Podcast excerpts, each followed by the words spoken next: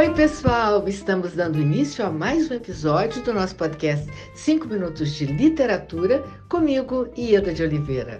Gente, hoje quem está conosco é o premiado escritor Michel Laube, que vai nos contar sobre o seu novo romance, que será lançado agora no dia 9 de outubro e que se chama Solução de Dois Estados, pela Companhia das Letras, né, Michel? Com você, a palavra.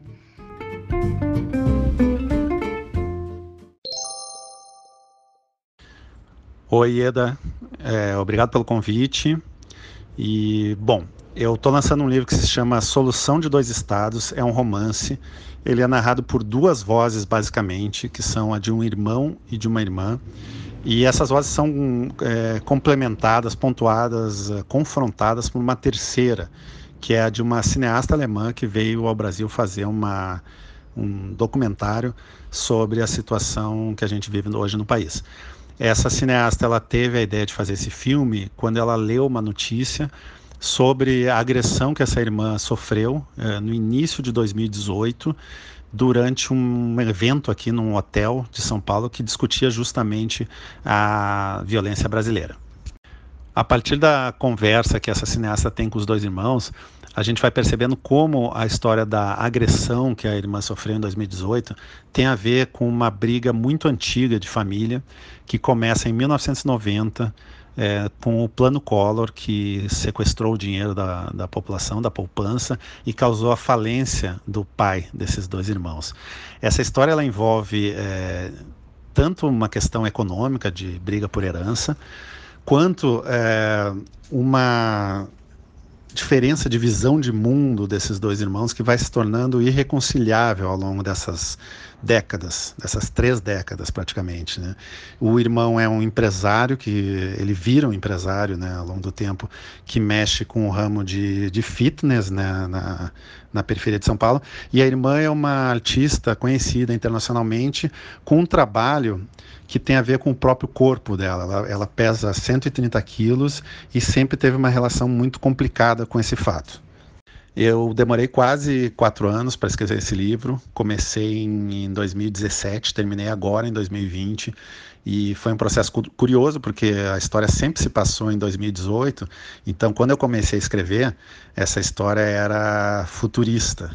E quando eu terminei de escrever, eh, agora em 2020, o livro virou uma espécie de romance histórico recente.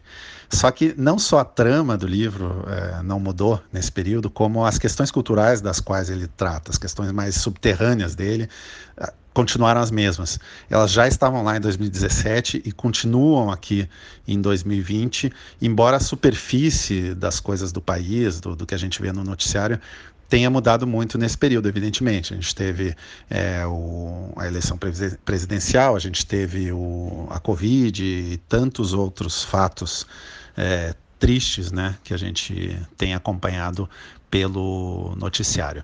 Uh, a questão básica do livro, a pergunta básica do livro foi, uh, foi a partir da história desses dois irmãos e também da, da visão que a cineasta tem sobre essa história, da, das perguntas que ela faz para os irmãos, é tentar entender se é possível ainda no Brasil de hoje e até no mundo de hoje é, conciliar visões tão opostas sobre alguns temas como violência, é, como sexo, como religião, como re responsabilidade individual, e se essa conciliação, caso seja possível, é, ela é benéfica ou não para o nosso processo de civilização. É, ou seja, se, se a ideia de conciliação a essa altura é, do campeonato não é também uma forma de perpetuar a barbárie que a gente está vendo é, no Brasil e no mundo.